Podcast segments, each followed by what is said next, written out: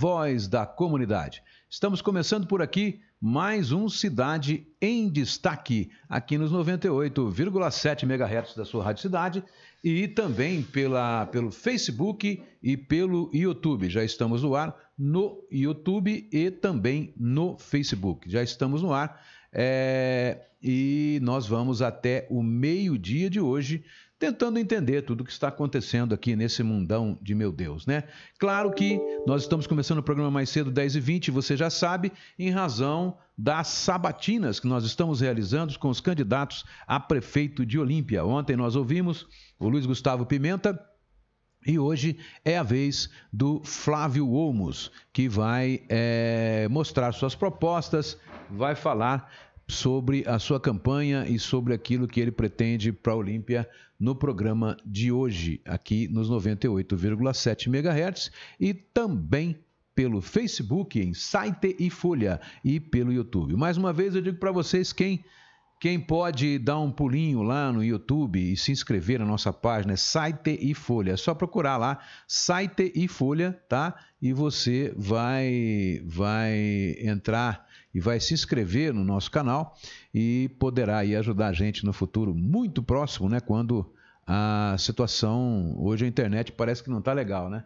A situação vai se dar através da monetização que chama, né? Então nós vamos precisar, quanto mais os ouvintes tiverem, quanto mais as pessoas se inscreverem no nosso canal, melhor será a nossa monetização no futuro. Hoje a gente ainda não faz isso, mas no futuro vai ser necessário. Portanto, a gente pede para vocês encarecidamente, quem puder, vai lá, se inscreva no nosso canal, dá seguir na nossa página no Facebook, que é, é Site e Folha, tá? Para que a gente possa manter em atividade o nosso trabalho aqui na pelo, pelo Facebook e pelo YouTube também. E até pela rádio, né? Porque ah, o futuro, daqui 10 anos, a mudança vai ser estrondosa, né? Totalmente vai mudar os conceitos, mudar um monte de coisa. Aguarde e você verá. Né? Eu falava isso há cinco anos atrás, as pessoas me chamavam de louco, visionário. Hoje já estão acontecendo as mudanças e deverão ser mais aceleradas ainda em razão da própria pandemia que nós estamos vivendo aí do coronavírus, que não vai ter, né, o novo normal agora vai ser totalmente diferente do normal que sempre foi. E a situação daqui para frente, em razão aí da, da, do meio ambiente, em razão da situação que a gente está vivendo, vai ser cada vez, é, não digo cada vez pior, mas vai haver uma revolução. As mudanças vão acontecer, né? dizem que o apocalipse está para chegar, mas não querendo ser é, ave de mão agouro, se você colocar as situações que existem hoje, né? inteligência artificial, robôs e etc., e no prazo de 10 anos nós poderemos estar vivendo igual uma série que tem na, naquele, né, na, acho que é Netflix, né? chama 3%. Quem puder assistir, assista, porque o nosso futuro vai ser, segundo a maioria dos cientistas que eu, que eu vi, é, vai ser mais ou menos daquele jeito. Quer dizer, 3% da população vai ter uma, o, vai ter todas as riquezas e o restante 97% vai ter muito pouco, vai passar na miséria, vai ser uma situação muito difícil. É isso que mostra a série. A série brasileira é uma das séries mais assistidas em todo o mundo, é, chama-se 3%, muito conhecida. Mas ela retrata justamente um futuro distópico onde isso tudo pode acontecer, tá bom? Bom, mas a gente vai falar hoje sobre. Hoje nós vamos receber aqui o Flávio Omos, ele vai vir falar sobre as suas coisas, mas nós temos uma bomba hoje, né? Eu estava olhando o processo que corre na Justiça, uma ação civil pública que foi proposta pelo Ministério Público Local para acompanhar a questão da pandemia e vocês não sabem o que eu vi. Uma manifestação do promotor, que nós vamos ler ela para vocês aqui, do promotor de justiça, ele simplesmente diz que o prefeito não tem competência para manter os parques abertos. E como em Olímpia, né? E Olímpia na fase amarela, quer dizer, o prefeito não tem essa competência. A competência dele é suplementar. Portanto, não dá a legislação não dá essa competência para o prefeito. Esse é o entendimento do promotor público. E o que ele faz? Ele pede, ele pede, ele pede que a justiça local determine o fechamento do parque aquático o mais rápido possível. tá? É, aliás, liminarmente, né? Ele pede para que seja fechado os parques aquáticos da cidade e que Olímpia volte para a fase laranja, onde sejam explicados quais são. E ele pede isso, fiscalização e que sejam explicados quais são as situações, né? Quer dizer, na verdade, dá a entender que o prefeito tem que regulamentar a cidade na fase laranja. Então, cabe agora à justiça local se manifestar no caso. A juíza, nós vamos falar aqui, a juíza vai ter que se manifestar e vai ter que responder ao, ao promotor, ela vai ter que decidir. Ou ela dá o que o promotor está pedindo, ou ela mantém o decreto do prefeito. Mas o promotor foi claro, e é o que a gente vem falando aqui, que podia dar muito pano para manga. Então, o prefeito já fique preparado aí para poder recorrer disso no, no, Tribunal de Justiça, sei lá, dá um jeito político, porque se os parques fecharem, a coisa vai ficar preta na cidade. Mas eu avisei, lá atrás eu falei, não sou um grande especialista, mas eu sou formado em direito, sou advogado e a minha avaliação era essa, de que o pelo que eu li, pelo que eu acompanhei até agora, que o prefeito não tinha competência para manter os parques abertos. Logo que houve essa solução, eu coloquei, quem leu a Folha da Região no último final de semana ficou sabendo disso, porque eu coloquei essa situação e está explícito, e nós falamos aqui também. O prefeito não tem essa competência legalmente. Agora, cabeça de juiz a gente nunca sabe o que vai acontecer, não é isso? Não é porque eu penso assim, porque o promotor pensa assim, que ela pode, ela pode decidir até contra a lei, desde que ela tenha argumentação para isso. Só que aí o promotor pode recorrer com pedido de liminar também e a situação vai se complicar. Então, nós temos agora um fator claro, né? de interpretação da lei. O certo seria ter conseguido mudar em São Paulo. Como a gente não conseguiu, não adiantou o Geninho intervir, não adiantou o vice-governador intervir, que é o cacique do Geninho, não adiantou o prefeito ir lá, não adiantou os prefeitos da região irem lá, a coisa ficou feia, a coisa ficou preta. Mas nós vamos ler e vocês vão entender. Vai lá. Ah, chegando aqui ela! a pomposa, a suntuosa, a charmosa, a cheia de rugosa, Bruna Silva, que era antes, hoje é. Está bem, água. Então vai. Gracinha. Ah, deixa eu falar só. Vamos falar também hoje sobre um outro ponto. Gente, eu venho batendo aqui que nós estamos simplesmente infectando os nossos idosos e matando os nossos idosos. Nós falamos isso aí. Sabe quantos tem internado na UTI do Nossa Senhora ontem? Tinha ontem à tarde, 5 horas da tarde? Hum. Quatro pessoas de Olímpia. De Olímpia? acima de 70 anos. Então, a coisa tá feia, gente. As pessoas não estão entendendo. Tem gente matando o vô, matando o pai. Tem gente. Tá feia a situação. Então, eu acho que se continuar desse jeito, não é só parque fechar, não. Vai ter que decretar lockdown nessa cidade cheia de orelhudo, cheia de burro, cheio de ignorante, cheio de jumento. Vai. Oh, tenho dito, né?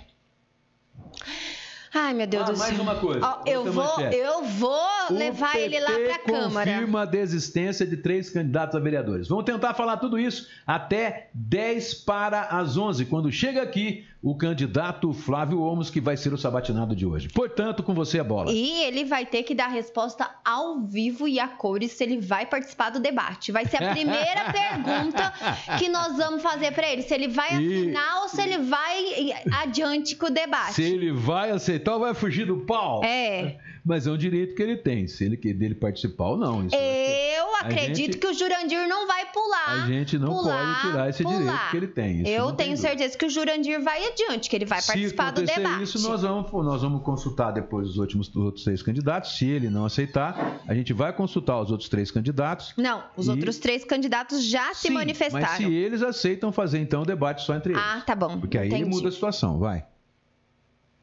Que foi, produção? A produção chegou e não falou. Ela tá com problema? O YouTube tá normal, mas no Facebook o som tá. O som tá ruim? Tá, tá, tá atrasado. Ah. No Facebook, né? É, gente, hoje é aquela situação. A... Outro dia a gente achou que o problema era nosso e tal, mas não é. O problema é, o problema é do Facebook. O Facebook hoje, ele tá, segundo aqui a produção está acabando de dizer para nós, ele tá dando umas travadinhas, tá? Então, e o som também não está muito legal. Mas no YouTube, No YouTube tá ótimo. Então, se você que está no, no, Facebook tá, não está dando certo, vai no YouTube, procura no YouTube Site e Folha, tá? Você vai lá, o som tá ótimo, você pode assistir até na sua televisão da sua casa, porque a imagem e a definição no YouTube é melhor. E a, no YouTube dá para você colocar na televisão. Fica parecendo que você está assistindo o Jornal Nacional de Olímpia. Certo? Gostou do Jornal Nacional de Olímpia? Só que não. Só que não. Mas, então. Ah, Deixa tá eu falar aí. agora. Pode falar. É, porque a água não é patrocínio, não. Ah, filho. tá, não tá tem certo. que fazer jabá, nem do álcool, hein? Vira o álcool pra ninguém tá ver. Virado, tá virado. Kátia Soares, bom dia, família. Bom dia, sua lindeza. Daniela Rudian, bom dia, Arantes. Bom dia, menina Bruna. Sueli Ferreira, bom dia. Deise Neves, bom dia. Eduardo Ferreira, bom dia, Arantes e Bruna.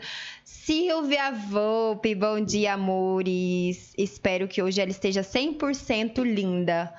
É, Otávio Reco, bom dia. Luiz Win, bom dia, meus amigos Arantes e Bruna. Jojo Mar, bom dia. Eduardo Ferreira, vamos pensar positivo, Arantes. Acho que é em relação aos parques.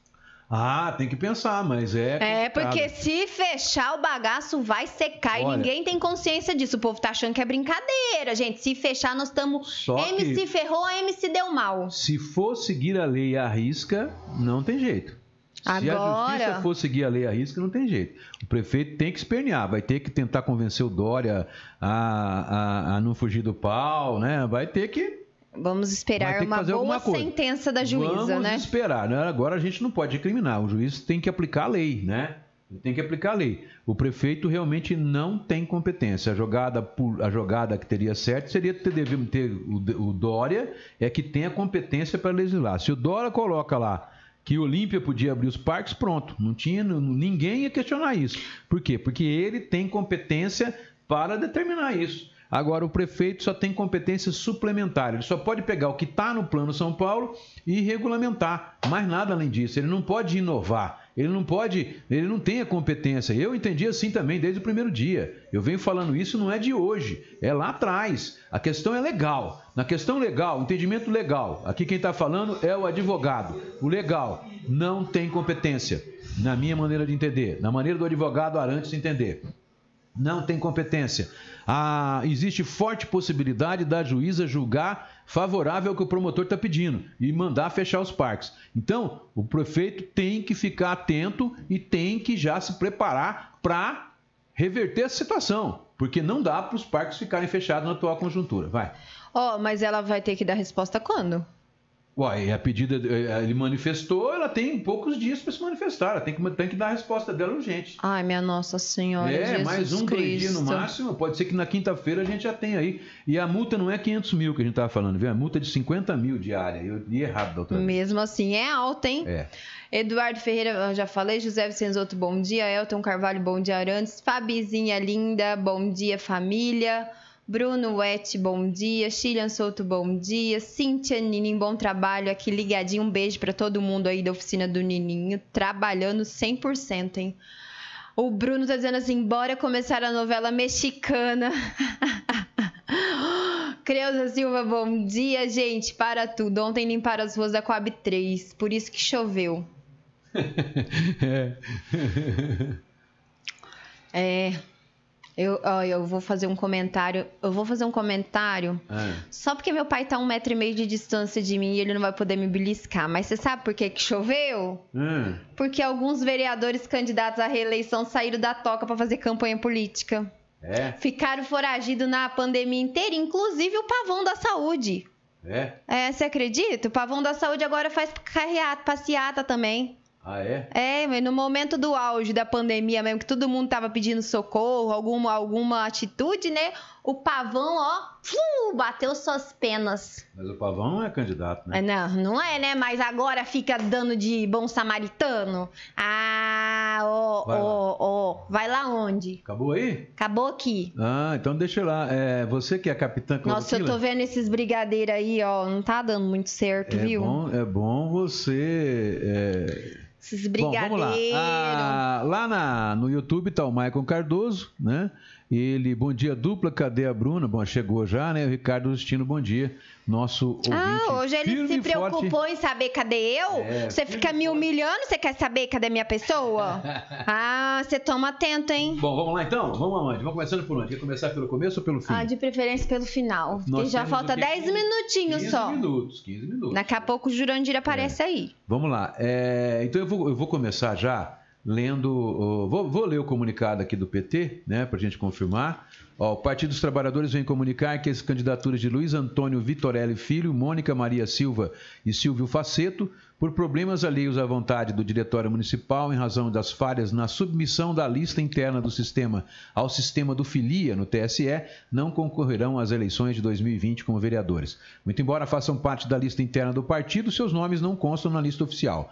Notificado pela Justiça Eleitoral, o partido optou por abrir mão dessas candidaturas, reconhecendo o equívoco. Ficam mantidas as candidaturas de William Zanoli para prefeito, Pedro Pedro para vice e a doutora Mônica como candidata a vereadora. Portanto, o partido passa, como a gente falou aqui ontem, o partido passa a ter apenas um candidato a vereador. Tá?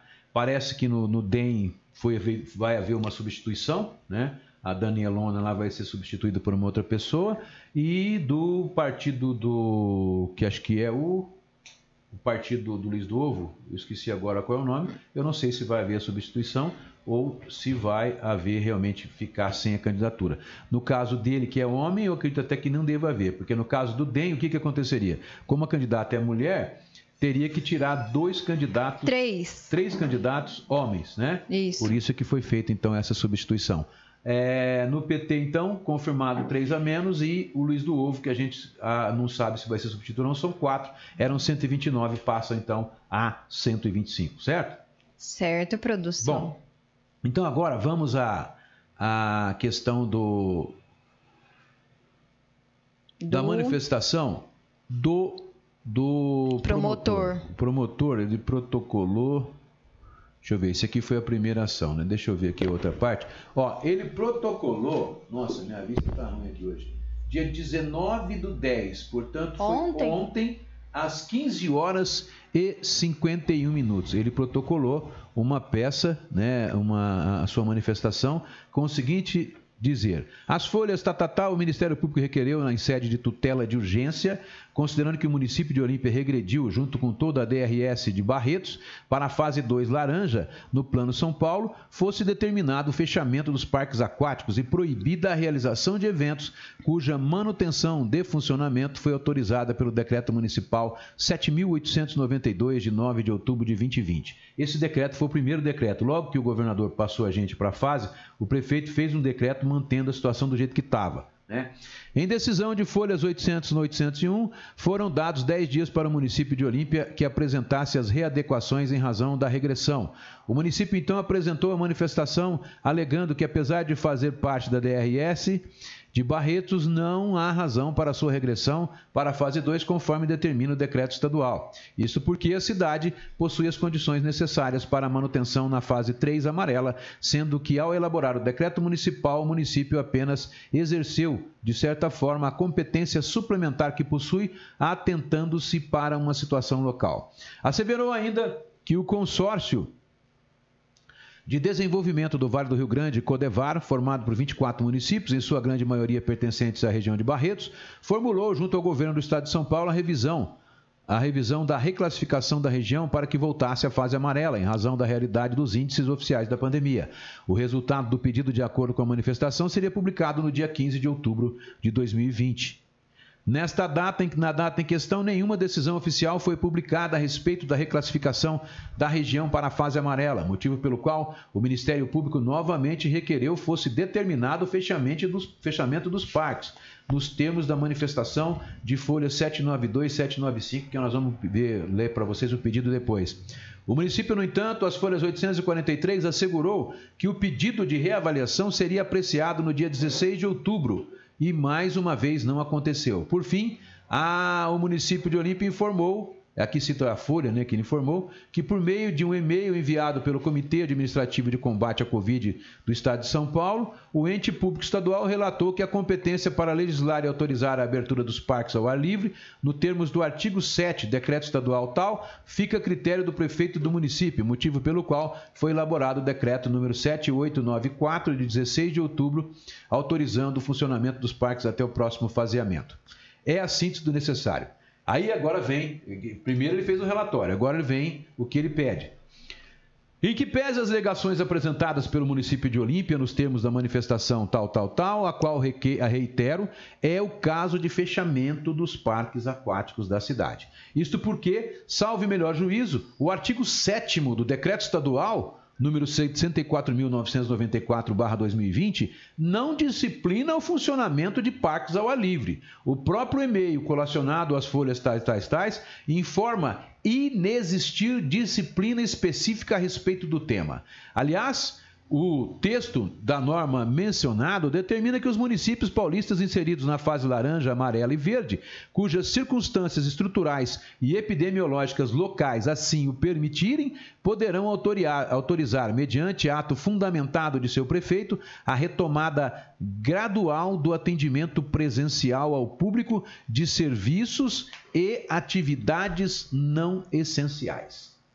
Ainda que vislumbrasse, com base no artigo 7 do decreto estadual, o que não é o caso, alguma discricionariedade do prefeito na flexibilização da abertura dos parques aquáticos, nota-se pela simples leitura do decreto municipal, que foi publicado recentemente, o 7.894, que o ato sequer cumpre os requisitos mínimos de validade, já que não fundamenta as razões da retomada gradual das atividades presenciais com base em critérios técnicos de viabilidade dessa retomada. Assim, inexistindo disciplina específica no Plano São Paulo sobre a abertura de parques ao ar livre e por se mostrar inadequada a abertura gradual dos parques aquáticos situados no município de Olímpia, tendo em vista encontrar-se na fase 2 laranja, Tratando-se outro sim de locais que geram aglomeração, não há que se falar em autonomia municipal para tratar de tais temas, sob a alegação de que a questão envolve interesse local.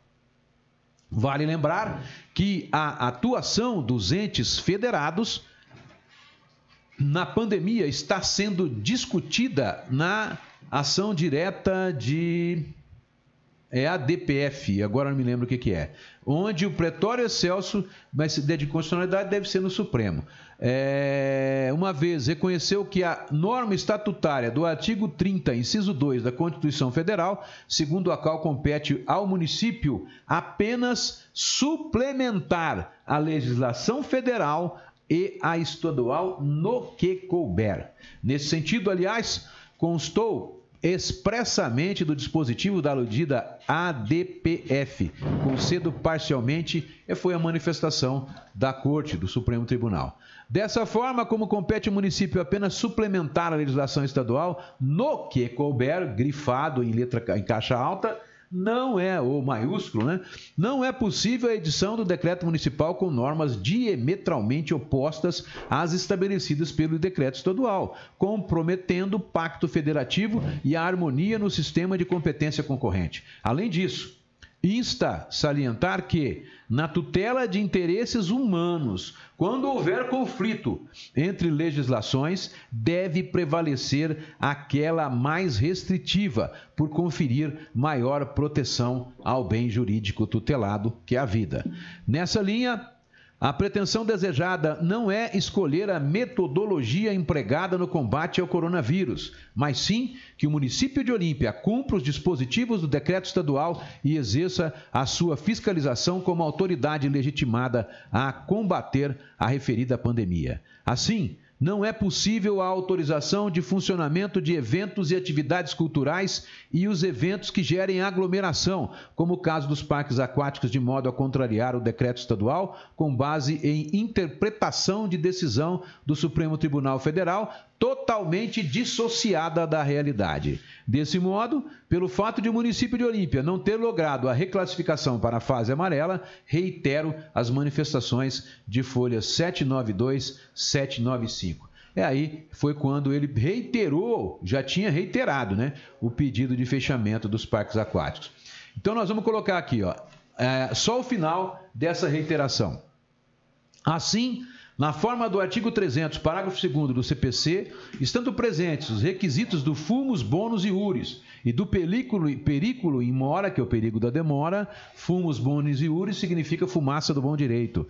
Dada a notória regressão da cidade ao denominado plano São, no denominado Plano São Paulo ao nível laranja, onde tais parques e atrações similares são proibidos totalmente de funcionar, requeiro a tutela de urgência, sem audiência da parte contrária, pois está evidente a probabilidade do direito e o perigo de dano concedendo a liminar para impor ao município de Olímpia e aos parques requeridos a obrigação de fazerem cumprir o decreto estadual 64881 e todas as disposições emanadas pelas autoridades sanitárias do governo do estado de São Paulo, no que se refere à pandemia da COVID-19, enquanto perdurar os seus efeitos, determinando fechamento dos parques aquáticos e realização de eventos cuja manutenção de funcionamento foi autorizado expressamente pelo Decreto Municipal 7892, de 9 de outubro de 2020, e reiterado no último decreto, né?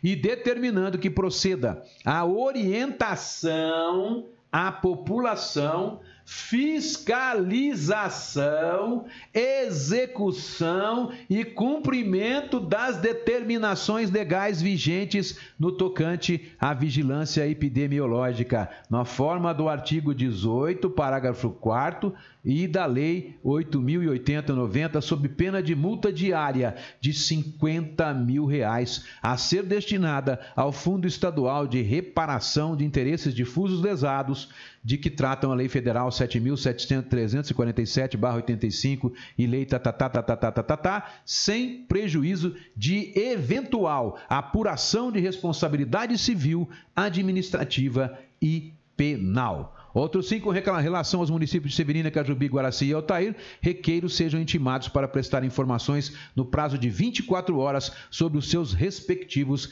decretos municipais. Por fim, considerando que em Baúba é, realmente não está inscrito no rol dos municípios atendidos pelo Departamento Regional de Saúde de Barretos, atualmente na fase 2 laranja, controle da, da Tatá, mas sim nos municípios de São José do Rio Preto, da fase amarela, ele é menos restritivo, requer apenas a juntada de readequações do plano. Moral da história? Você conseguiu entender o quê? Moral da história, eu acho que Deixa os parques abertos. Deixa a economia girar. Eu não perguntei. Gente, isso. mas eu tô falando agora. Eu não Se tem que fiscalizar, tem que fiscalizar, vou falar baixinho. Até a aglomeração dos candidatos. Tudo bem, mas o que eu quero dizer? A situação está comprometida. Chegou já o, o, o candidato, não? Será que se pausar no BS voltar rapidinho? Se pausar, vamos ver, ué, vamos tentar. Vamos ver, vamos pausar então. Eu acho, é. eu acho que tem que largar aberto tudo, gente. Não vai gerar um desemprego, vai gerar um monte de, olha, o caos vai ser instalado na cidade. Eu acho. Esse é um ponto. Isso, isso é uma situação fática. Eu tô, perguntei para você a situação de direito. Ah, de direito teria que fechar, teria que ter fiscalização. A fiscalização teria que ser igual para todos, o que não acontece desde o começo, né? Então... E o que então- acontece? Eu acho que o, o eu entendo que o, o, promotor deve ter lido o decreto, né? Claro, o decreto, o último decreto, em que o prefeito ele faz apenas a, ele apenas determina que os parques fiquem abertos, mas não regulamenta o funcionamento nem de bares, nem de restaurantes, nem, nem do, do comércio, comércio, Que na fase laranja não pode ficar o comércio aberto o tempo todo, se não me engano. É delivery drive-thru. Delivery drive-thru, mas pode, parece que quatro horas por dia pode, né? Até quatro horas por dia na fase laranja.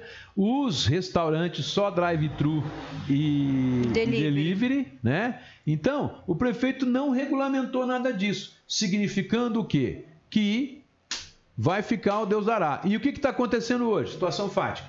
Tudo aberto, restaurante funcionando até de madrugada, ninguém fiscalizando e a situação tá. Eu não, sempre digo restaurantes aqui. Restaurantes não, pontes novos, restaurantes não. Temos que ser justos. Sim, mas estão funcionando na fase amarela. Ah, sim. É, então o que acontece? é, eu acredito que se o prefeito regulamenta, faz igual fez da outra vez, podia abrir tal, tantas horas, né? Eu acho que, é, de acordo com, com, as normas, etc., tivesse feito uma regulamentação, e o que, que o promotor fez aí? O promotor simplesmente está colocando que não vai, não vai, é, é, ele está pedindo para que a justiça julgue, né? Inclusive, inclusive, a pedindo a fiscalização e o esclarecimento. O Olímpia está em que fase? Está na fase laranja, né? Nessa fase laranja tem que fazer o quê? Hum. O comércio pode ficar aberto tanto tempo. Ele está exigindo isso da prefeitura. Bom, é, uma pendenga judicial aí, nós estamos no dia 20 já. O prefeito conseguiu enrolar do dia 9 ao dia 20, já dá 11 dias, não é isso?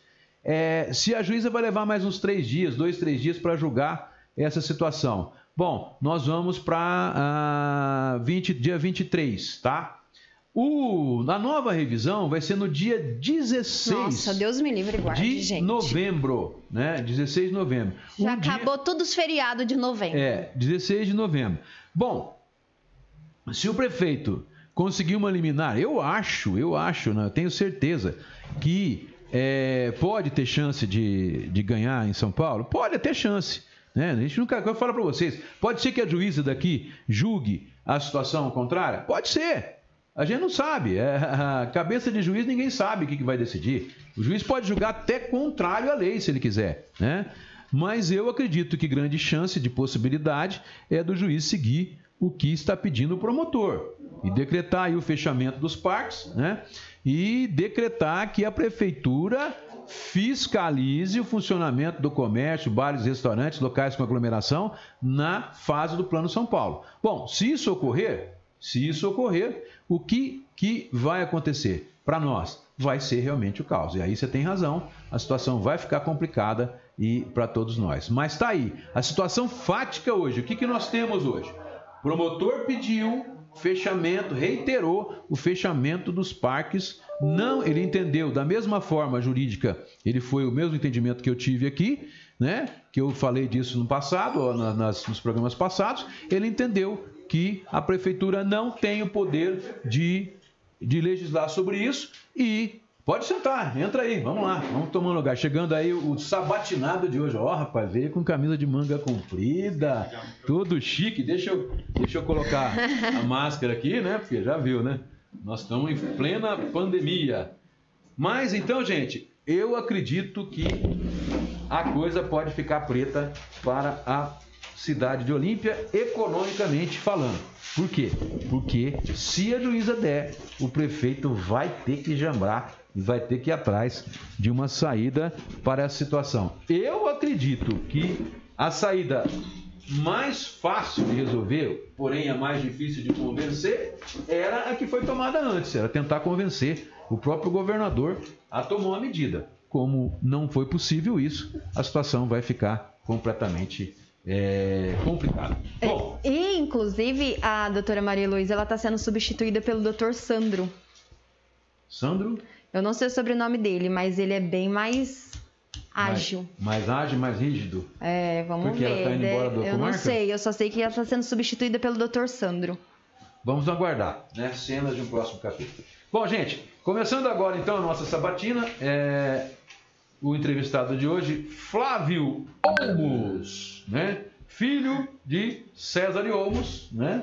O, o Jurandir, por exemplo. Não, só, só para mim. Você para de propagar aí. Fala seu bom dia primeiro, Flávio, para a gente ah, ver como é que tá o som lá. Bom dia, Arantes. Bom dia, Bruna. É, bom a dia. A máscara tá dando para falar bem, não tá? Bom dia tá a todos os ouvintes aí da rádio. Ficou até com a voz um pouco mais grossa. Ficou? Bom, vamos lá. É... A gente já está um pouquinho já atrasado, né? Porque 10h54, não tem problema, a gente pode estender depois até 5 minutos antes que o programa eleitoral entra, né? Assim mesmo. Mas começando então, quem é o candidato Flávio Olmos e por que está candidato? Vamos lá, começando, as perguntas foram decididas na reunião, então essa é a primeira pergunta. Arantes, muito bom estar aqui, é, dando um alô para toda a população de Olímpia.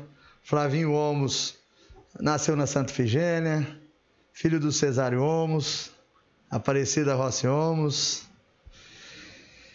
É, até Não gostou. sabia, que a sua, não sabia que a sua mãe era Rossi. né? Era Aparecida Rossi Holmes. É até emocionante quando eu falo da minha mãe, meu finado pai. Irmão do Pituca, o Pituca que foi presidente do Olímpia Futebol Clube. Ah, casado com a Maria Helena, a Lena, uma mãezona minha. Que tem o Lúcio, o Pitu, o, a Lígia, tem a, Le- a Luciana. Não vou falar quem Tem é. mais de 20? Que tem o Jonas e que a Tem família é 20, gigantesca. Eu tenho 40, Irmão. 44 sobrinhos. né? Deus me 44 livre. O Pituca- Pergunta quantos irmãos? É, e O, Pitu, nove irmãos, o, né? é, nove irmãos. O Pituca é o mais velho. É. Depois veio o Nenê, que é casado com a Marlene. É um pai também. Antes de, antes de eu casar também, fiquei morando três anos com a Marlene. A Marlene é uma mãezona minha. Quando eu perdi minha finada mãe, ela falou: Vamos morar comigo. Eu já estava com 20 anos de idade, 20, 23 anos de idade. Ela falou: Vem morar comigo.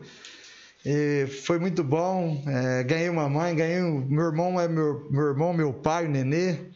E que tem o Daniel, o Rafael, que são meus irmãos também. É que nem. A, a diferença é a rapa do tacho. Agora a diferença para os outros, mais ou menos, de quanto anos? É, o, o Pituca e eu, 30 anos, né? É, Tenho, eu tô com 38, o Pituca com 63, 64 anos. Quase teu vô. É, então você vê. Vô, é. O, o, o Lúcio, a Lígia, a gente foi criado junto ali, né? Eu sou tio deles, que é filho do Pituca. O Rafael o Daniel, nós é irmãozão mesmo, assim, a gente foi criado tudo junto. Então, depois do Nenê vem a. Vem o Luizinho. Não, vem a Neila, que é mãe do Jonas. Gente. Você vê que o Jonas é minha idade também, a gente é irmãos. Olha só que família gostosa, a gente cresceu tudo junto ali. Torcida do Corinthians, isso, viu, gente? Isso é sua família. É, depois, depois da Neila vem é, o Luizinho. O Luizinho também, poxa, é, é meu irmão que, né, só de. Nossa, é meu companheiro. O Luizinho teve umas fases até de a gente curtir junto aí. É, pai do Henrique, é, pai do, do da Amanda, é, pai do Filipinho.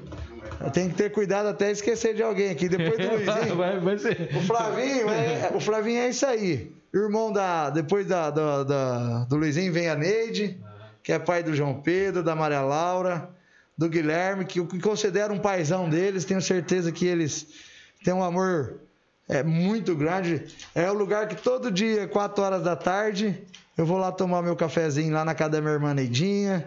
Neidinha, um beijão pra você aí. Você sabe que você é aquela irmãzona grande que mora no, no coração. Depois da Neidinha vem o Cezinha. Cezinha tem a Amarela, a Carol, tem o Netinho. Ele tá não esquece o nome, hein? É, não, Ele vai passar apertado hoje. Aí tem a Bibi, tem o Gabriel. É, às vezes se a gente esquecer algum, depois vocês não ficam bravos não, hein? É. E depois do, do Cezinha vem a Elisandra, que aí vem minha filhadinha, a Isabela, e vem o Vitor, casada com, com o Guilherme. Elisandra é aquela irmã mais séria, que pega mais no pé. Isso é bom. Foi brava com você ou não? Não, não, ela é braba assim, né? Ela, o jeitão dela, né? Mas, ixi, é. é- até grande emo- família, é até emociono falar, né? E depois vem eu, Arantes. A rapa Rapa do do tacho. tacho. Eu nasci, né? Santa Figênia. é, Formei em Química. Oi? ca- casei. Casei com. a- Essa parte eu não sabia. É, eu, dei- eu cheguei a dar aula dois anos e meio, aí, é, aí eu, eu tinha que escolher. Você ou- preferiu o sorvete. É, eu tinha, eu tinha que fazer uma escolha, né? Até meu finado pai é, falou, ó, ou da aula ou a sorveteria. A gente optou para sorveteria. Aí a tem, a- tem a. Dos irmãos, quem permaneceu na- na- com, com você na- no comando da sorveteria? É, a gente ficou até meu pai falecer em oito irmãos, né? É. Então, to- praticamente todos hoje é, tem uma parte, a gente. Mas quem administra Quem mesmo? administra é eu e a Elisandra. Ah. E o Pituca. E o Pituca. O Pituca ficou mais na logística. Hoje a gente está com 29, 31 funcionários, que entrou dois agora, são 31 funcionários, uma empresa que está crescendo, familiar. É, a gente está distribuindo para 120 cidades, para três estados. Então a gente vem crescendo bastante. É, bacana. Essa- inclusive, essa a semana passada, na quarta-feira, chegou uma máquina de napolitano nova A gente. Ô, gente, isso aqui é tá jabá de sorvete, A gente viu? fazia-. Ele sabe que eu sou viciada nesse sorvete. Sabe, assim, ontem eu tive, estive visitando umas empresas e lá no Roso ele falou, né? Poxa, olha, que orgulho ter essa máquina, eu nem imaginava. Eu falei, ó, essa semana chegou uma máquina de fazer napolitano e a gente fazia mil potes napolitano é, por dia. E chegou uma máquina nova, tem a capacidade de fazer até 4 mil napolitano por dia. Então é um orgulho, né? É um orgulho. E aí, casei com a Ana Laura, é, tenho meus dois filhos, a minha esposa, meu amor da minha vida, meus dois filhos, então. Eu amava os meus sobrinhos, mas não sabia que o amor de pai era assim também, né? É, Matheus, Luísa.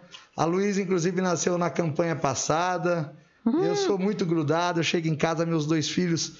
Todo dia que eu chego, já chego batendo na porta, no portão, eles se escondem. pra brincar. Todo dia, todo dia, a coisa mais linda do mundo, eu chegar em casa, meus dois filhos está- estão escondidos, ô Bruno, e eu tenho que procurar.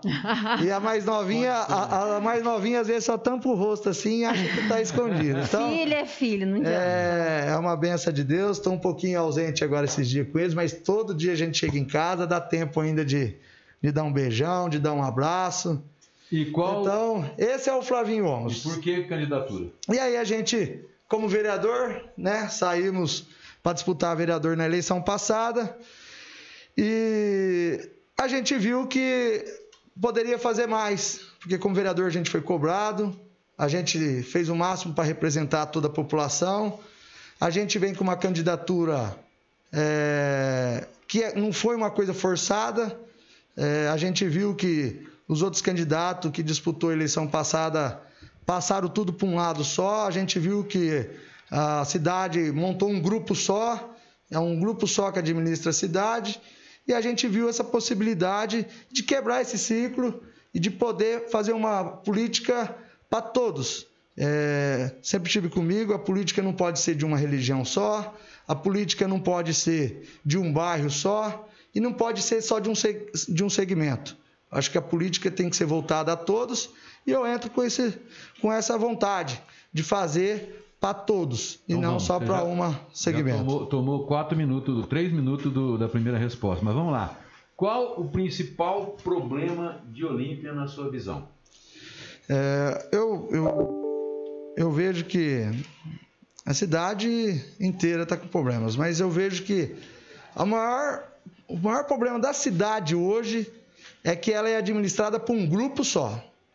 Ela não é administrada para a cidade toda. A cidade foi esquecida. é, todo político chega, eu sei disso, e fala: a gente vai melhorar a saúde, segurança e educação. Toda promessa de político. Por isso que a política está mal vista, por isso que a política. é, você vai falar de política, às vezes a população não quer nem ouvir, porque é só promessas e nada acontece. A política hoje é administrada por um grupo só e a gente quer mudar isso daí. A gente vê que o maior problema para mim hoje é a saúde. É uma covardia uma pessoa chegar lá na UPA, sair de lá com uma receita na mão é, de 100, 200 reais, ela vai na farmácia municipal, não tem o remédio, e aí ela tem que comprar esse remédio. Esse, às vezes 10 mil reais para uns não é nada, mas para outros 100 reais vale muito dinheiro. Com certeza. Bom, é, tem pergunta já? Já tem. Então vamos lá, porque vamos intercalar. Já foram as duas primeiras, agora vamos à pergunta. Deu os 10 minutos, né? Deu 11 h 04 nós começamos, era 10 h 54 mais ou menos. É mais ou menos, né? Não tem. Vai. O Vagnaldo Serrano está perguntando assim, o que você pretende fazer pela causa animal? Olha, é, ô Bruna, uma coisa que me deixou muito triste é a causa animal. Ah, os protetores independentes foram excluídos. Eles não conseguem sequer ir lá no canil e visitar. É, eu estive lá, visitei algumas vezes, e eu não consigo entender o porquê não deixar um protetor de animal chegar lá e entrar para ver. É, eles foram excluídos, eles precisam de uma atenção especial, até porque o amor deles é incondicional. Eles têm um amor que eu, eu não acreditava antes assim, quando a gente sempre teve nossos animais, sempre tive meu cachorro, é, tenho, olha lá, olha lá, falou de cachorro. E, e, e é, o amor deles é grande. Conheci pessoas que todo dia à noite ela anda para tratar os gatos, ela tem os pontos. É um amor. Às vezes a pessoa, gente, é, gasta 300, 400 reais no mês, 500 reais tratando os animaizinhos. E às vezes, às vezes o cara fala assim: pô, por que, que você não gasta em você? A pessoa está gastando o que, que faz ela bem. Olha, até arrepia.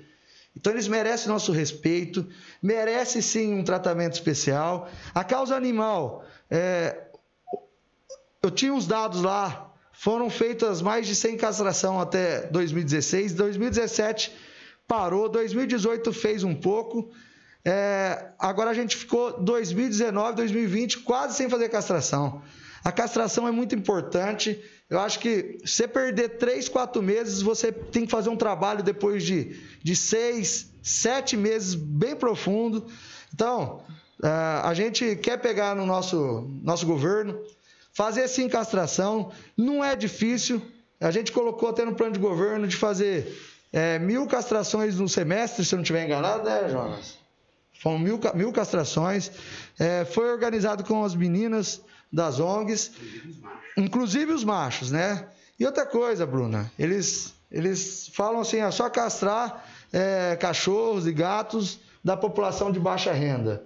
Não, é, eu acredito que teria que ser de toda a população, é, porque um gato cria mais. O pessoal estava passando lá, Arantes, é enorme. Um, um, e um, um ciclo de, de- de- de- do gato é coisa de enorme. Eu, falei, eu não acreditava a hora que a gente procura saber. Nada. É enorme. Então, a gente vai sim ter um capricho especial, deixar portas abertas. Esse é o compromisso que eu faço com todos os protetores de animais.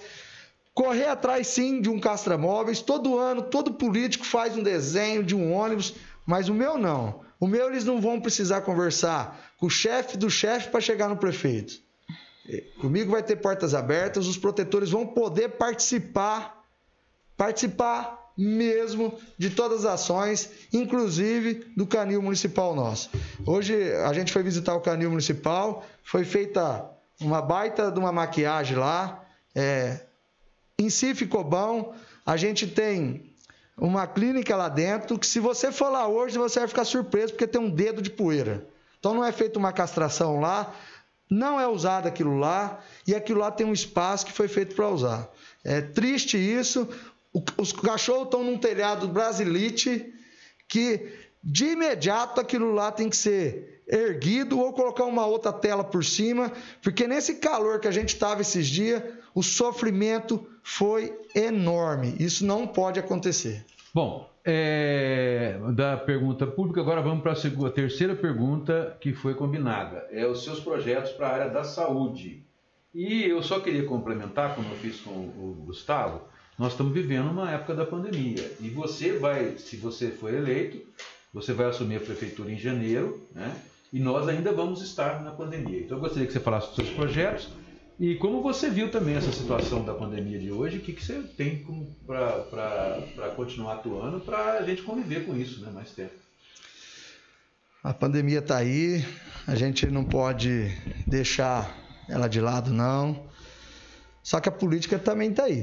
Se eu não estiver enganado, daqui 28 dias a gente, É, dia 15, né? Não Dia- sei quanto que se dá. não tem que tiver enganado. conta. a gente vai ter que votar. É, temos que ter o nosso cuidado, sim. A política ela é complicada porque a política é o abraço, realmente, a política é o afeto, é aquele contato, né?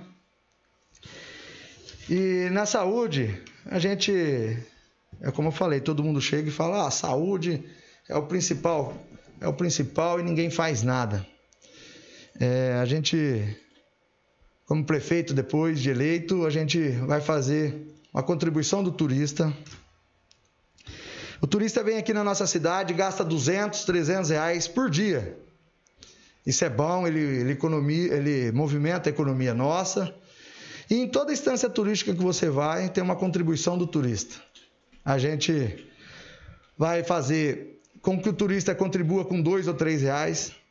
Vamos reverter esse dinheiro para a saúde, Arantes. E,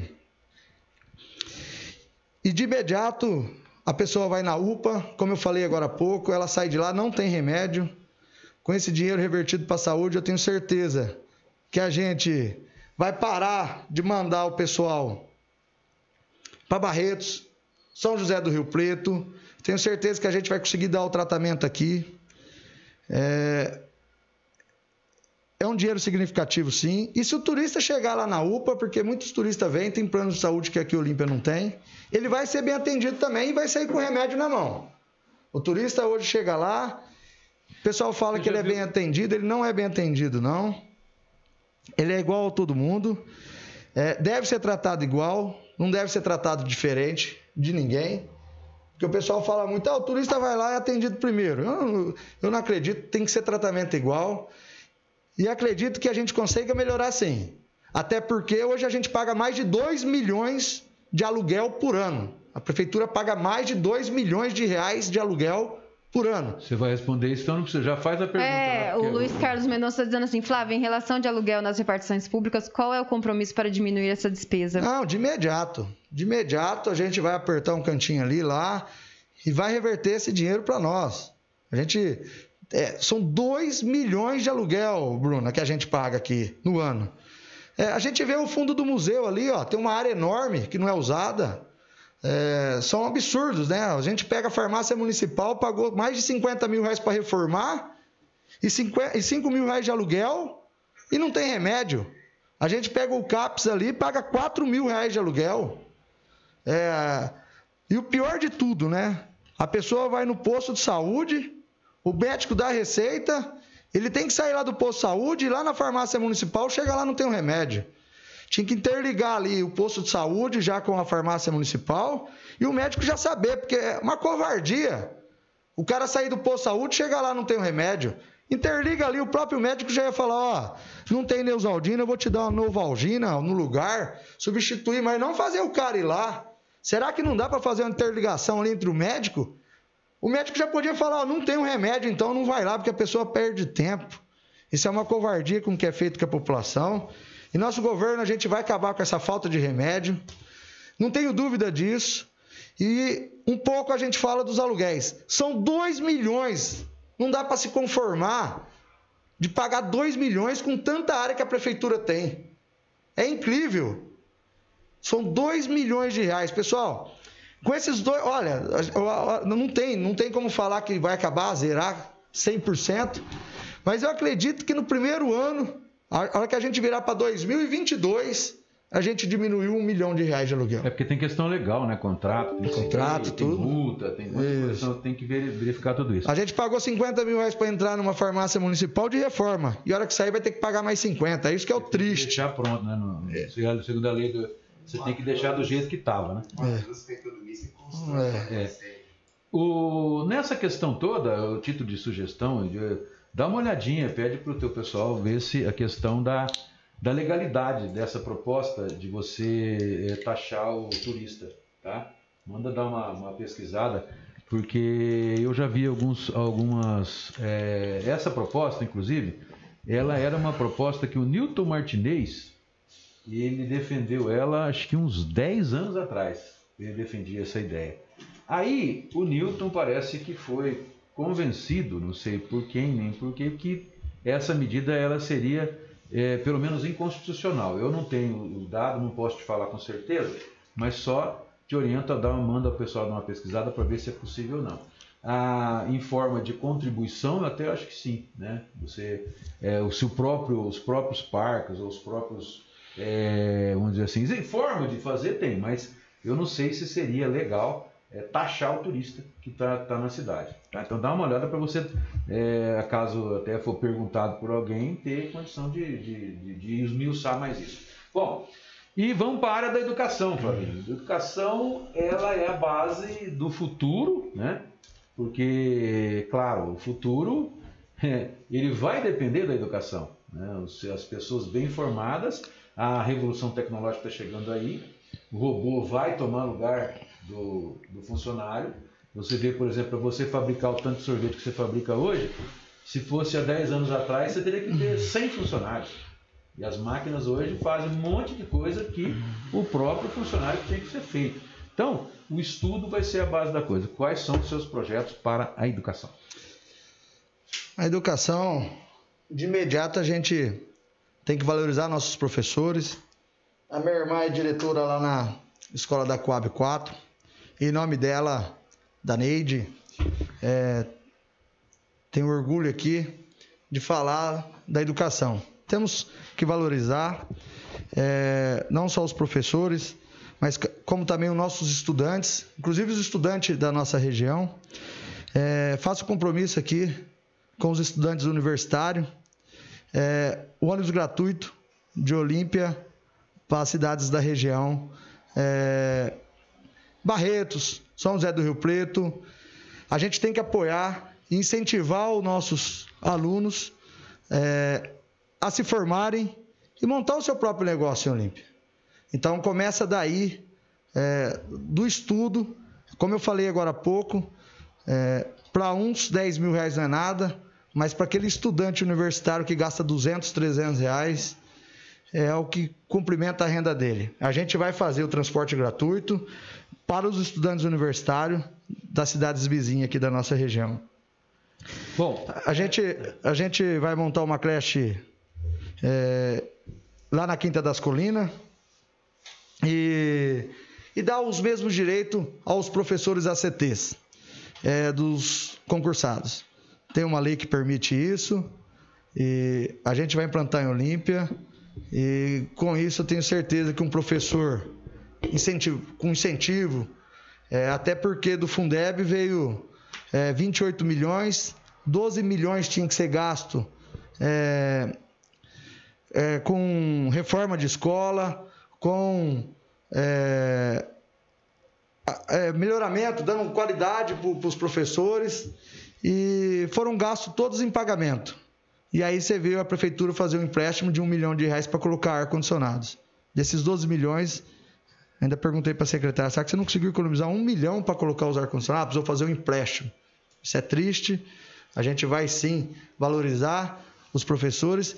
E na educação, a gente vai deixar a Secretaria da Educação por ser escolhido para os professores. Os professores que vão escolher quem vai ser o novo secretário da educação. Tem uma pergunta relacionada a isso aí, né, Bruna? Vamos Ao lá. ACT, né? É, Não, do ACT? Tem? Então vai. Vamos ver se tem. A Mas- Juliane está dizendo assim: se for eleito no setor da educação, terá diferença entre os professores ACTs com os efetivos? E qual seria essa diferença? É, a diferença é na. na- Eles não são reconhecidos. Não, não é salário, não. Eles querem ter os mesmos direitos que. que... A única diferença, o cara presta concurso, ele é efetivo, dificilmente vai ser mandado embora, né? E o ACT é um contrato temporário. É um contrato Tem temporário. outros, tem outras coisas que são diferentes? Não, por exemplo, ele. ele... Ele não, ele não tem a carteira de trabalho, ele não tem. Ah, tá. Não, não conta. Não, não conta. É assim, é, até, até pouco tempo atrás agora, os professores veio atrás que no governo lá atrás não pagava, lá do Zé Carlos Moreira lá, não pagava o fundo de garantia deles. E agora eles vão aposentar, não consta, a prefeitura está tendo que pagar. Uma coisa assim. Mas a- no nosso governo a gente vai. Fala do calendário. É, né? é. Na última hora, não tem o calendário das provas, quando vai ser o A gente fala assim, ó, eles pedem, né? Ah, vai, vai ter a prova, não vai ter, que nem agora o ano que vem não sabe se vai ter prova, não vai. Poderia estar organizando, ó. Contratação, né? É, vai, ter- vai fazer a prova, dá uma transparência para eles, para eles saberem também. Porque às vezes aparece uma oportunidade de emprego, a pessoa deixa também e não tem nada depois lá na frente. Então, acho que tinha que ser mais transparente, mais aberto com eles. No caso da secretaria, você estava falando, essa secretaria, tem uma pergunta ali do. O Wanderson Ferreira, é, quais são suas propostas para os funcionários públicos municipais? Olha, os funcionários públicos municipais é, são os guerreiros, né? É eles que tomam conta da nossa cidade de verdade. É, os outros entram e saem. Agora, o fu- o funcionário público ele tem que ser valorizado. A gente é, foi atrás de ver a legalidade de poder pagar as férias. Férias a gente vai ser 15 dias em férias. É uma proposta para os funcionários é, foram cortados 15 é, das férias deles, 15 dias eles, eles têm que pegar em férias, que é obrigado, e os outros 15 a gente vai descontar em, em pagamento de imposto é, dando uma, um suporte para eles até poderem receber um pouquinho mais. É, tem a, a, sexta parte, né, que é cada 20 anos, se eu não estiver enganado. Pode ser pago em dinheiro, foi cortado, a gente vai pagar. É, a licença prêmio também, a gente vai pagar. É, foi um, a gente foi atrás, viu no sindicato, participei das assembleias como vereador. Vi, vi uma coisa que aconteceu que a gente está em 2000, 2020 não pode acontecer.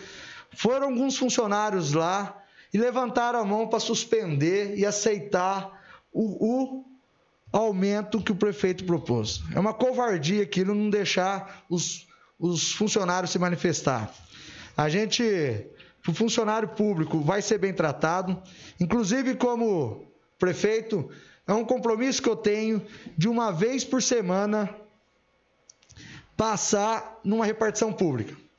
É, Pode ser na Secretaria de Obras, o prefeito dá o expediente na prefeitura, ele vai chegar, eu vou acordar às 7 horas da manhã, vou lá para o pátio e vou sair de lá às 6 horas da tarde. Eu vou dar a oportunidade do funcionário conversar diretamente com o prefeito, de quem for lá para ser atendido também ter o direito de conversar com o prefeito, porque o que eu vejo hoje é que o prefeito se tranca numa sala e você quer falar com ele, seja quem for, tem que passar para o chefe do chefe do chefe. No nosso governo, não. A nossa prefeitura não vai ter tranca, aonde até o funcionário pode conversar. A gente fala de uma repartição pública, faça um compromisso aqui com Baguaçu e Ribeiro dos Santos. O prefeito vai passar uma vez no mês aí. Ele não vai chegar aí cada quatro anos pintar as guias da rua e inaugurar um campo que já existe. É compromisso meu de ir aí uma vez por mês e dar o expediente. É chegar em Ribeiro, em Baguaçu, 7 horas da manhã e sair de lá 6 horas da tarde, ouvindo os funcionários e a população. Baguaçu e Ribeiro. E em Olímpia a gente vai passar uma vez por semana em alguma secretaria. Pode ser na, na repartições públicas também. A gente vai chegar na UPA, sentar lá sete horas da manhã e sair de lá seis horas da tarde. Dar oportunidade para os funcionários conversar com o prefeito. Não é chegar lá e pegar no pé de ninguém, não. É dele ter o direito de conversar com o prefeito. Porque às vezes o funcionário precisa de alguma coisa a mais e não consegue chegar no prefeito. Esse é o compromisso que eu faço com os funcionários públicos e com a população de Olímpia. Pode ter certeza que a gente vai fazer um governo mais humanitário, mais humanizado, presente, onde vocês vão ter orgulho de falar: eu tenho prefeito na nossa cidade. Hoje, um funcionário público aposenta, é uma tristeza. O prefeito deveria chamar ele lá e dar a mão para ele e falar obrigado pelos serviços prestados na nossa cidade. O funcionário público aposenta, vai embora para casa dele, não consegue nem dar um alô no prefeito, dar um abraço. Isso é o mínimo que devia ter. Esse é o compromisso que eu tenho com o funcionário público, de dar presente, de estar presente com vocês, não vou abandonar vocês em nenhum minuto, faço questão de participar de todas as assembleias. Tenho certeza que vocês vão ter muito orgulho de ter um prefeito na nossa cidade. O, o Rubens Rosa perguntando como vai ser distribuída a secretaria do seu governo. Já entrando nessa fase de funcionário público, aí a gente aproveitando, pode partir para o quinto assunto, que é a questão de emprego e renda. Vamos lá. O... as é, secretarias. A gente começou a surgir alguns nomes. É, por exemplo, Secretaria da Saúde, eu não vou aceitar um cabide de emprego na saúde igual é hoje. É, vou colocar um gestor lá. É, não vou aceitar cabide de emprego na prefeitura, principalmente em saúde. Principalmente em saúde. Na saúde, a gente vai colocar uma pessoa técnica. Tem nomes, tem pessoas chamando, é, vindo para querer assumir. Pessoas capacitadas, que eu estou até surpreso é, de querer mudar, de querer fazer o melhor. É, educação, a gente vai fazer é, entre os professores ali, entre os funcionários, para que eles escolham quem vai ser o secretário. Até porque eu acho que nada mais justo do que uma pessoa deles estar tá representando eles mesmos. Hoje, na Secretaria da Educação, um diretor tem que pagar 120 reais de um. De um contador. Tem que juntar todos os professores, dar 10 reais cada um e pagar um contador. Isso não é possível. Por quê? Ah, tem toda, toda, toda, toda escola é, tem que ter um contador e eles têm que pagar do bolso deles. É triste isso. Um diretor precisa levar um requerimento, não pode ser online. Tem que pegar o carro dele particular e levar lá para a Secretaria da Educação. E com tantos carros que a prefeitura tem adesivado aí. Você anda na cidade aí, você vê carro para todo lado aí. E aí o diretor precisa levar um papel na Secretaria da Educação, ninguém, nem o funcionário da Secretaria da Educação pode ir lá. O, o, o, próprio diretor, o próprio professor tem que pegar e levar na Secretaria da Educação. Compra uma bis, coloca na Secretaria da Educação e coloca eles para ir buscar esses papéis aí. É... Bom, vamos lá então, Flávio. É, nós acabamos de falar que a questão do, do futuro, né, do, do, do emprego, é, razão da substituição de máquinas e tal. Quais são as suas propostas, então, para gerar emprego e renda, né, no caso? Ora, antes, como vereador, eu estive na Câmara Municipal lá. Lembrando, pessoal, que não sou vereador, não. Estou como vereador. Meu mandato termina dia 31 de dezembro. E até lá vou continuar representando vocês. O vereador é quem representa a população. Então eu cobrei, fiscalizei. Vocês vão ver que eu nunca falei mal da pessoa, prefeito, questionei sempre o tipo de gestão dele. E aí, na geração de empregos, a gente participou de um de um projeto lá na Câmara Municipal do Parque Industrial 3. A gente pediu para dar seis anos de carência para uma nova empresa que vinha se instalar em Olímpia, porque ela tem que comprar o terreno, paga caro e tem dois anos de carência. A gente pediu seis anos e foi vetado. De repente, eles colocam lá um projeto para um clube de tiro, dando 30 anos de graça, sete alqueires de terra. Opa, uma empresa para se instalar em Olímpia não pode ganhar seis anos de carência. Mas um clube de tiro pode. Pô, você é contra o clube de tiro? Não. A gente estava lá questionando naquela semana a concessão do cemitério, porque foi dada uma concessão de 30 anos, de repente, a gente está voltando um projeto para um clube de tiro, onde não constava qual era as contrapartidas. Na verdade, não chegou nada para mim, como vereador, não constava nada lá é, para ser votado, é, se ia ter uma contrapartida, se ia dar uma palestra de desarmamento numa escola. Como a gente poderia votar um projeto desse? Qual era a contrapartida? Aí depois, agora falam que o Flavinho é contra. Não, não constava lá que a Polícia Militar, Polícia Civil, no projeto não constava isso. E depois que a gente deu aquela concessão de 30 anos, Bruna, aquilo é daquele grupo e se ele achar que a Polícia Militar pode atirar, atira. Então o projeto continha erros. Eu falei, gente, corrige. Corrige que a gente pode analisar e votar favorável sim, mas a gente fica triste, porque uma empresa que gera emprego não pode ganhar seis anos.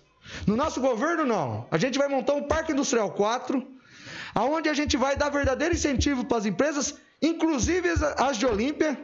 A gente tem a Vital Force do Gustavo Boscon, que estava aqui em Olímpia com 10 empregos e ele queria só um terreno. Não ganhou, foi para Barretos e tem 90 empregados hoje, 90 colaboradores.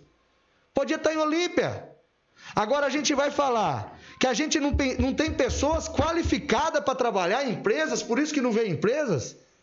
Pelo contrário, tenho certeza que temos pessoas boas e qualificadas em Olímpia.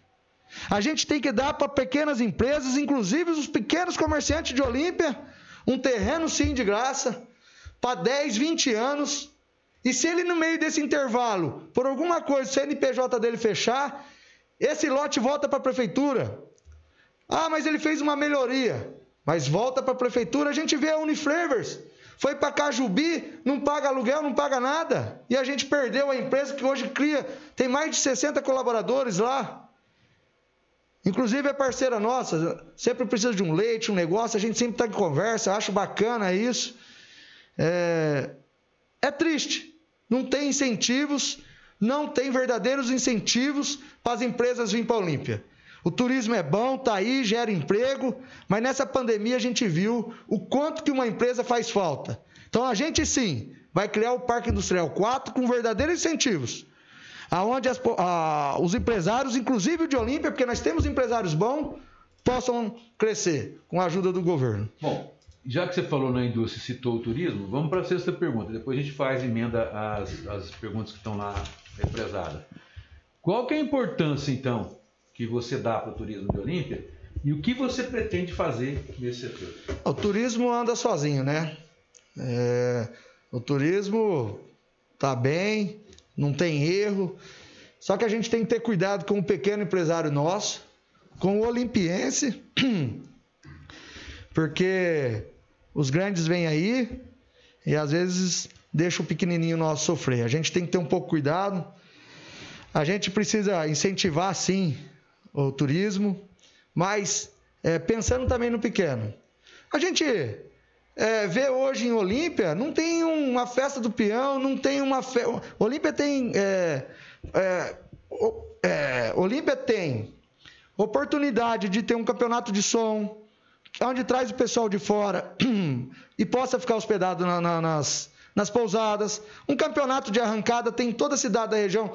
Olímpia não tem. Olímpia tem tudo para fazer isso daí. E quando a gente faz um negócio desse, movimenta a cabeleireira, movimenta a loja que vende um sapato, a gente é, movimenta é, a moça que vende uma blusa. A gente precisa disso daí. Olha, a gente precisa de uma, um centro de convenções, sim. Onde vem os médicos para cá, onde vem os engenheiros a gente tem o Termas, que esse ano passado fez é, dos engenheiros. É, foi muito bacana. Lotou a cidade. CREA. O CREA lotou a cidade. Então a gente tem capacidade para isso, até por causa da nossa rede hoteleira. Mas só que a gente tem que incentivar a vir novos atrativos. Porque senão daqui a pouco é, a gente vai ter só hotel, hotel e não vai ter atrativo para a população vir. Encher o hotel. Vai encher o hotel. Bom, é, vamos lá agora nas perguntas que tem lá. Você tem duas perguntas que eu acho importantíssimas. A primeira eu, queria, eu vou dividir em duas. O Magnus Fernando de Almeida ele fez duas perguntas. Eu vou falar a primeira primeiro, depois a segunda, porque as duas são complexas. Né? A primeira, ela se dá sobre a questão do Daemo. Existe uma discussão entre privatizar ou não privatizar. Como que você vê o Daemo e se você acha que tem que privatizar ou não, Daí. Não, daí não pode privatizar de jeito nenhum. É, o pessoal está com bastante fala, falando bastante disso daí, por causa que o deputado federal nosso, o Geninho, é, foi aprovada uma lei de, de, saneamento básico lá, onde dá uma força a mais para poder privatizar. É, faço o compromisso aqui de não, não privatizar. O Daemo precisa de uma, uma equipe boa lá, onde pega os meninos e dê um incentivo também. É, lá não tem plano de carreira para os meninos, eles trabalham, estão travados, chegaram no máximo, não tem mais incentivo nenhum. É, tem que ter, cada três anos o pessoal ir subindo. É lógico que você vai cobrando uma carta, um curso, e eles vão subindo e vai tendo um plano de carreira no Daemo também. O Daemo tá lá, a gente veio aqui, Arantes, se eu não estiver enganado, em julho do ano passado, e a gente comentou da falta de água, e ainda você falou: oh, o prefeito disse que acaba com a falta de água em agosto. E eu falei: agosto de que ano? E realmente hoje a gente está em outubro, já passou um ano e dois meses. Foi dada uma palestra, uma palestra não, foi feito um, um uma maquiagem. uma maquiagem e falou com a presença do deputado, do ministro, que por 40 anos acabou a falta de água em Olímpia. E eu, como vereador, fui lá, não tem uma gota de água. Não tem uma gota de água. É triste isso. Os próprios meninos do Daemo falam assim: é uma covardia fazer uma maquiagem dessa, onde o nosso prefeito municipal falou assim: ah, por 40 anos acabou a falta de água em Olímpia. E aí você chega lá na ETA nova lá, não tem uma gota de água sequer. É triste quem sofre é a população. O pessoal do Daemo fala que não precisava, às vezes, do poço, precisava assim de reservatórios grandes. E o que foi feito foram mais de 16 milhões de reais é, naquele poço lá do, Na Cachoeirinha. na Cachoeirinha e não tem uma gota d'água. O pessoal da São José, da Santa Fé está sofrendo, sofrendo muito do Canterville ali, é caminhão pegando a água ali da caixa d'água, tá deixando só barro para eles. É triste isso. A gente tem. A prefeitura alugou dois caminhões aí, paga acho que mil reais por dia cada caminhão para poder ficar levando água de uma caixa d'água para outra. Coab 2, Coab 1. Nesses quatro anos não foi feito nada lá. Inclusive a água está sendo abastecida por caminhão pipa. Isso é triste. A gente não pode ter é, prefeito e vereadores não pode ter lado. Não pode ser prefeito de um bairro só e de um segmento só que é o turismo, e nem de uma religião. Temos que ser de todos. E isso é triste quando a gente vê a Coab 2, Coab 1, sem uma gota de água lá. É, o Daemo está aí, vamos focar no Daemo, vamos fazer uma, uma, uma gestão enxuta lá e valorizar os funcionários que estão lá dentro. Bom, nessa mesma pergunta, é, tem lá a questão do, do transporte público. É, nós tivemos aí a, a empresa que entrou na justiça para dizendo que o, o, ela tem prejuízo e que quando foi feita a licitação falou-se que tinha um tanto de, de, de, usuários e não tinha nem metade. Então ela queria, ela quer ou o subsídio da prefeitura ou que a tarifa seja elevada a 11 reais a, a tarifa do transporte público. Bom, é, nessa época de pandemia a, a coisa continua em caráter precário, a justiça ainda vai julgar. Mas é, a pergunta lá está dizendo o seguinte: você é, faria esse subsídio? Com certeza. Ou você autorizaria o aumento? Como é que você agiria nesse caso do, do transporte coletivo? Não, daria o subsídio. Eu acho que, é, lógico, tem que ser analisado como foi feito o contrato na época. É, a população que não pode pagar o pato. Eu acredito que a população está sem transporte. Eu não entendo o porquê é, será que é só o ônibus que dá o Covid? Então, tem alguma coisa de errado aí. Teria sim que dar subsídio. E se bobear, já dá inteiro também, deixa de graça circular. Mas ó, o que não pode é a população ficar sem o ônibus. É triste isso. O cara lá da Coab 1, Coab 2 querer vir para o centro, tem que pegar um Uber, pegar um mototáxi, mas não tem aquela circular dele. É triste isso. É, daria o subsídio e colocaria para rodar o quanto antes. A outra pergunta que ele faz sobre a concessão do cemitério, se você vai pensa em reavaliar contrato ou é, como que você vê essa questão da concessão do serviço funerário do cemitério? Não, com certeza. É, votei favorável a SEI lá da, na Câmara Municipal é, do cemitério, mas é como eu falei, os vereadores lá atrás aprovaram, e aí agora eles estavam querendo fazer outra dessa, com um clube de tiro. E a gente pode sim é, chamar o proprietário, bater um papo com ele.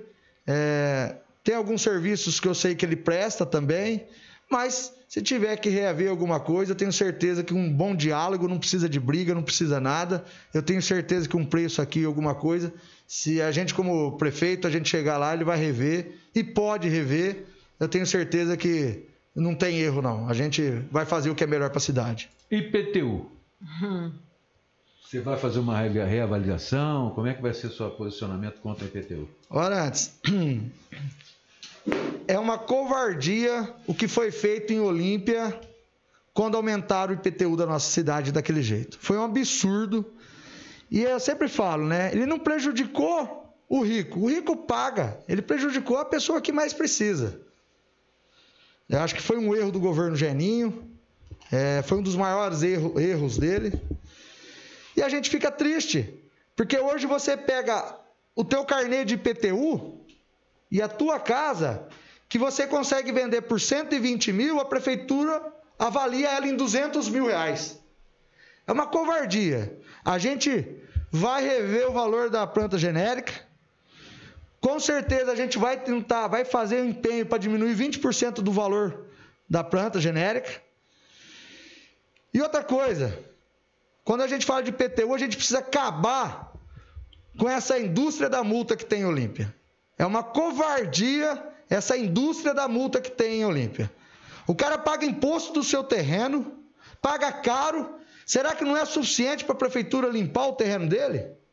A gente vai acabar. Um menino de 18 anos, ele tem um sonho de comprar um terreno.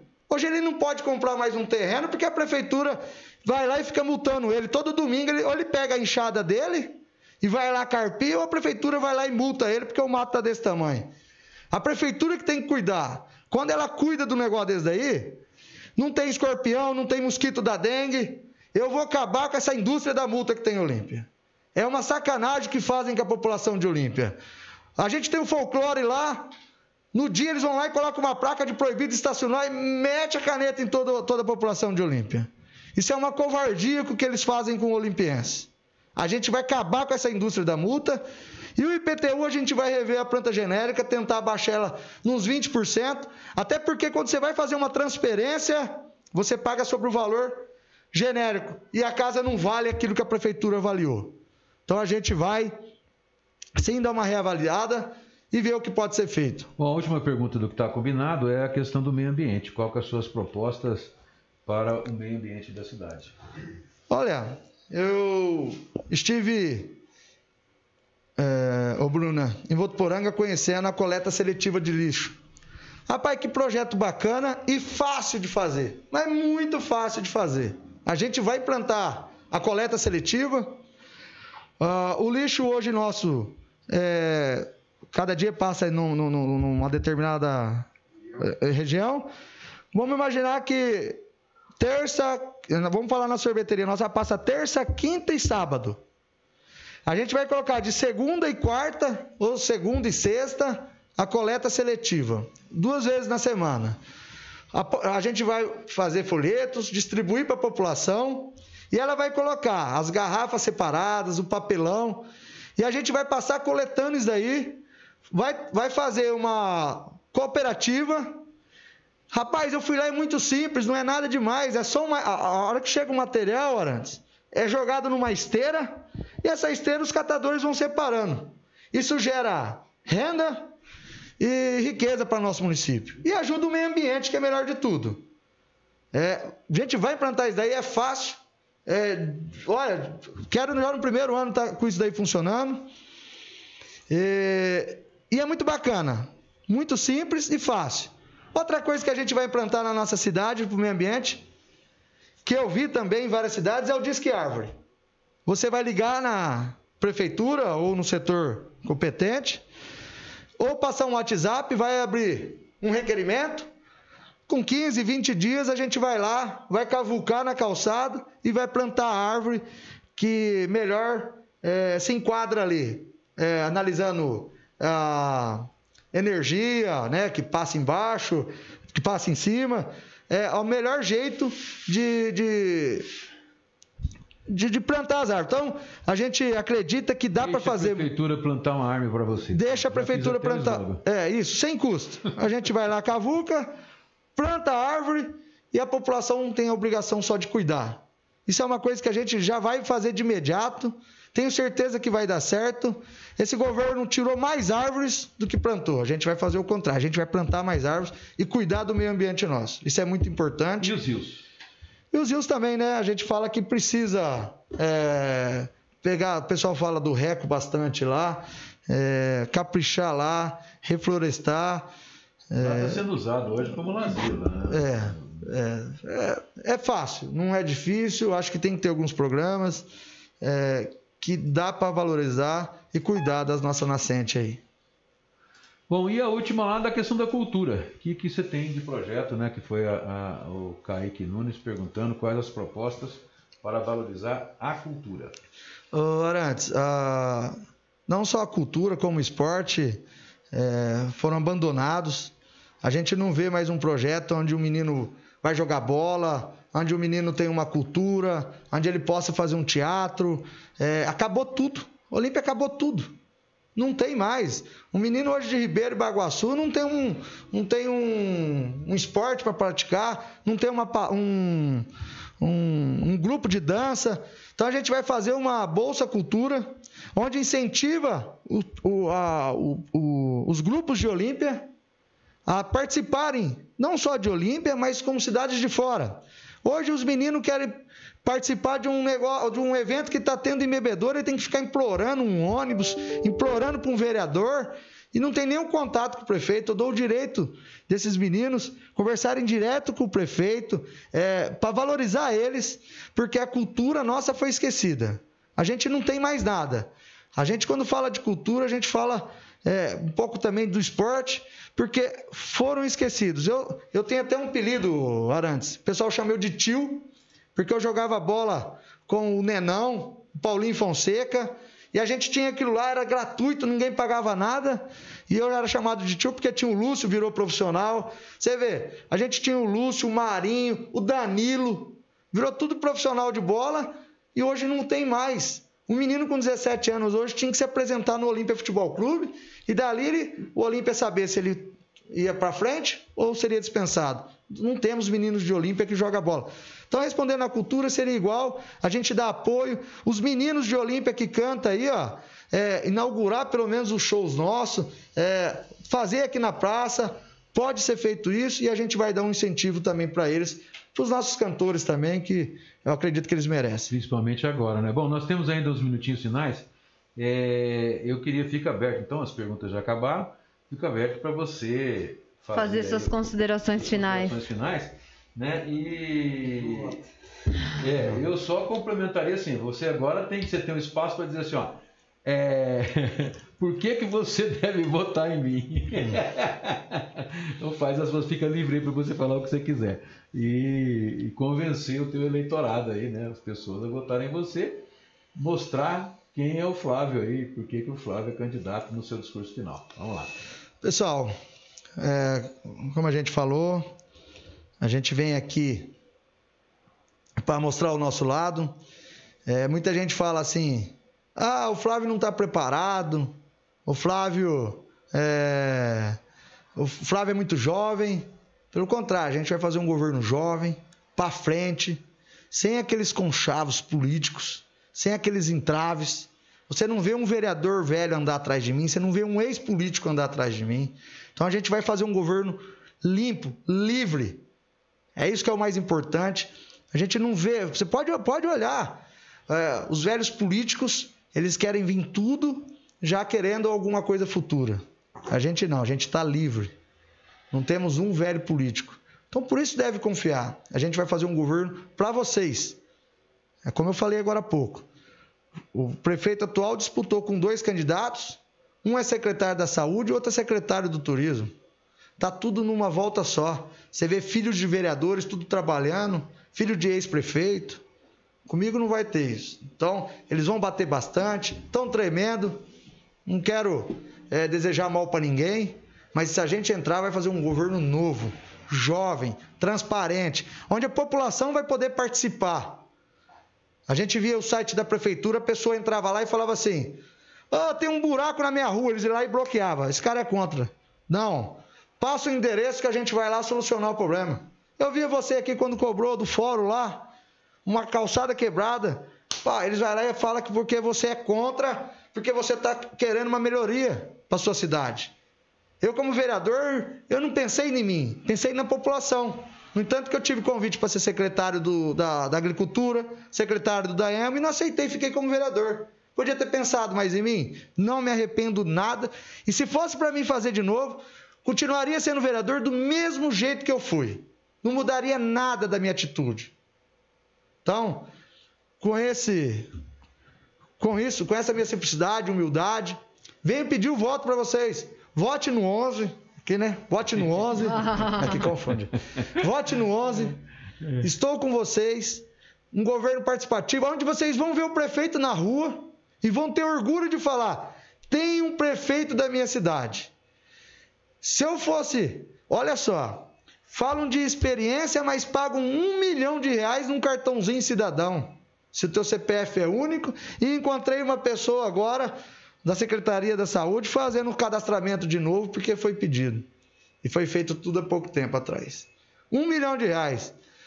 Como que falam que pode ser um bom administrador se contratou um Instituto Áquila por um milhão e oitocentos mil reais? Como que falam que pode ser um bom gestor se pagam 2 milhões de aluguel? Quem paga é vocês. Quem paga é o Arantes, quem paga é eu, a Bruna, quem paga é a população. A gente vai mostrar que a gente pode fazer mais. Isso vocês podem contar comigo. Prefeito não pode ser prefeito de uma religião, prefeito não pode ser prefeito de um bairro e nem de um segmento só que é o turismo. Prefeito tem que ser de todos. Podem contar comigo, e vota em 11. E agora falta um minuto e eu vou fazer minha pergunta. Opa. Eita. Vai, vai, vai, vai, vai. Ô, vai lá. Agora eu vou falar. Vai participar do debate ou não vai? Vamos, Ah lá, vamos, ah lá, ah lá. vamos organizar. Não me puxa a orelha, viu, Jonas Omos? Nem me Não, olha vamos- desse jeito. Vamos, vamos organizar sim. é, depois você manda pra mim certinho lá o que que. A gente vamos discutir, vamos sim, por que não? Ah lá, tá vendo, gente? Agora ele aceitou, tá vendo? Só faltava ele. Olha, Bruno, Não, olha, Jurandir. Você não tinha, Você não tinha mandado pra mim, Bruno. Você não mandou pra mim, Foi Bruno. combinado é que, com o Jonas é que vocês responderiam hoje. se- Ah, sim. Não, vamos analisar certinho, vamos marcar o dia, a gente está à aí disposição. já vou preparar a primeira fase, eu vou passar para vocês, já vou fazer um projeto de com as perguntas, como se dá o programa, já dei uma estudada nisso, já passo para vocês por e-mail, vou passar no e-mail do Jonas, tá? E já passa, e aí, se vocês autorizarem nesses mods, a gente pode fazer uma outra reunião e discutir os mods. Você tá, tá, tá- eu vou fazer uma proposta de como vai se dar lá, né? A proposta é o seguinte, ver se dá tempo ainda dá. É, na primeira fase, a gente, eu vou tentar organizar um pool de, de imprensa para transmitir isso. O Facebook, as emissoras de rádio tudo mais. É, possivelmente fazer na Câmara, porque lá né, tem aquele, aquele púlpito lá naquela parte de cima que dá mais. A gente aí melhora o som, porque o Jonas falou que o som lá não, é- não tá tão legal. A gente melhora o som, pega, põe um fio de internet lá, de, de- arruma, autorizar para o negócio funcionar. E ah, seria o seguinte: cada veículo de comunicação que, que, Topar que topar participar do desse pool faria uma pergunta inicial. Um E todos teriam que responder. É, todos teriam que responder. Quer dizer, mas num limite, não pode ter. Se tiver 10 pessoas lá, fazer 10 perguntas, não dá. Então, né? Escreveria quatro perguntas, faria, responderia essa pergunta dos jornalistas primeiro. Depois os candidatos fariam perguntas entre si. Né? Então, teria, cada candidato teria que responder pergunta dos outros três candidatos, todos eles igualmente. E depois o próprio candidato escolheria um para finalizar a pergunta para ele e o outro responderia. Então seria simples assim, coisa de vai durar aí uma hora, duas horas no máximo, entendeu? E participando, mas Só a imprensa assim, sendo transmitido na, na rádio, na live. E ter limite, né? Por exemplo, três minutos para resposta, dois minutos para réplica, depois para tréplica, estabelecendo essa questão de, de, de, de, de- de calcular o tempo que isso quer durar. Fazer um negócio bem, bem, bem profissional para que a população tenha Conhecimento, noção, né? conhecimento de quem está em disputa. São quatro candidatos, quatro participariam desse. Os três outros já se prontificaram. O Jonas tinha ficado de dar a resposta no dia de hoje. Certo? Tá. Mais ou menos isso. Mas eu vou passar isso por escrito para vocês. E aí vocês me dão um toque. Eu já vou atrás de câmera, atrás de, de transmissão. De som, de internet. Patrocínio de internet. De patrocínio de sorvete. é, sorvete para servir lá. Aí dá, aí dá compra de voto. Ah, Vamos lá. Então, gente, tá aí. Esse foi Flávio Omos e nós com ele encerramos a nossa segunda sabatina dessa eleição. Amanhã é a vez do Fernando Cunha e depois de amanhã vem o candidato do PT, William Zanoli. Um abraço a todos vocês e até amanhã.